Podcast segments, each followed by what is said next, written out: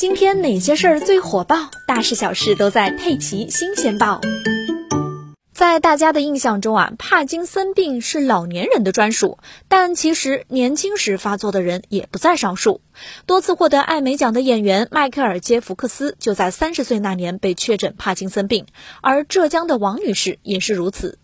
一头干练的短发，一副黑色框架眼镜，总是挂在嘴边的笑容。作为一名幼师，王女士深受小朋友的欢迎。但是，二零一五年，当时才二十五岁的王女士却遭遇了噩梦般的经历。她说：“感觉就很奇怪，没有任何的前兆，走路的时候两条腿怎么都不稳，东倒西歪的，就像是双腿不是自己的一样，怎么都控制不住。”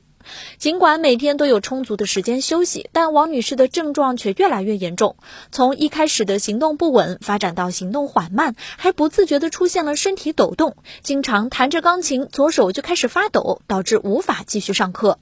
在当地医院就诊之后，王女士被诊断为多巴反应性肌张力障碍、青年帕金森病可能，并开始药物对症治疗。这些年来，王女士接受了多种治疗方案，但都感觉效果不明显。不仅暂停了教学工作，还造成了极大的精神压力，整晚整晚睡不着。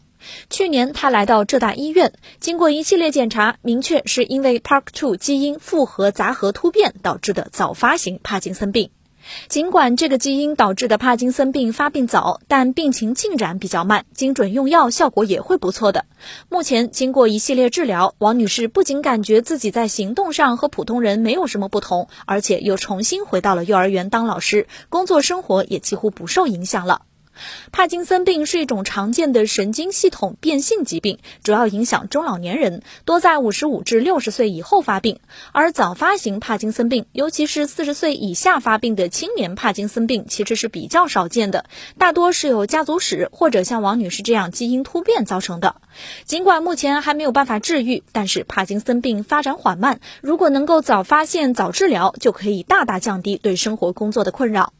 帕金森病的前期症状，除了比较常见的肢体颤动，比如静止状态下的手抖、脚抖、嘴巴抖之外，还主要表现为动作的缓慢、步态的异常，还有嗅觉减退、肠道功能紊乱，比如便秘，还有睡眠障碍等等。如果你身边的朋友出现了这些典型的症状，那一定要提醒他们及时就医。